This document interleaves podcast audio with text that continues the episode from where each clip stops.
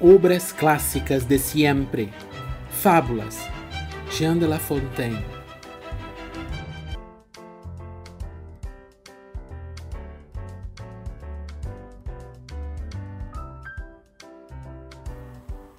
El lobo y el perro.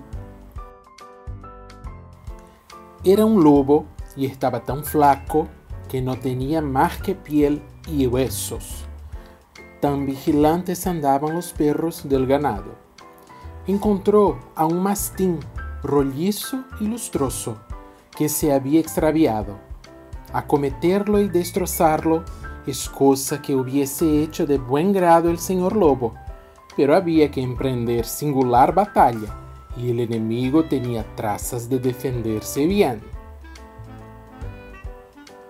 El lobo se le acerca con la mayor cortesía entabla conversación con él y le felicita por sus buenas carnes.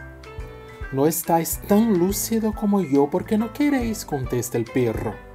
Dejad el bosque, los vuestros que se acogen allí son unos desdichados, muertos siempre de hambre.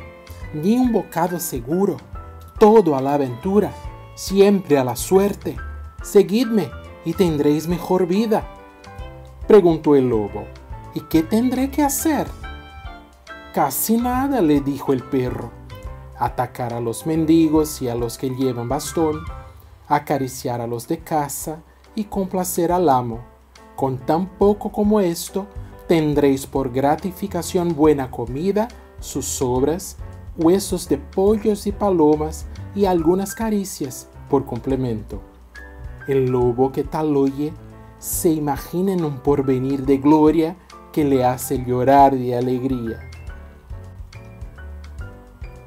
Ya en el camino advirtió que el perro tenía en el cuello una cáscara.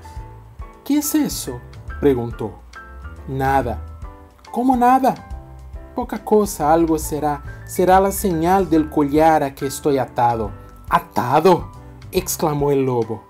Pues qué, ¿no vais a venir a donde queréis? No siempre, pero eso qué importa? Importa tanto que renuncio a vuestra comida, pues renunciaría a ese precio el mayor tesoro.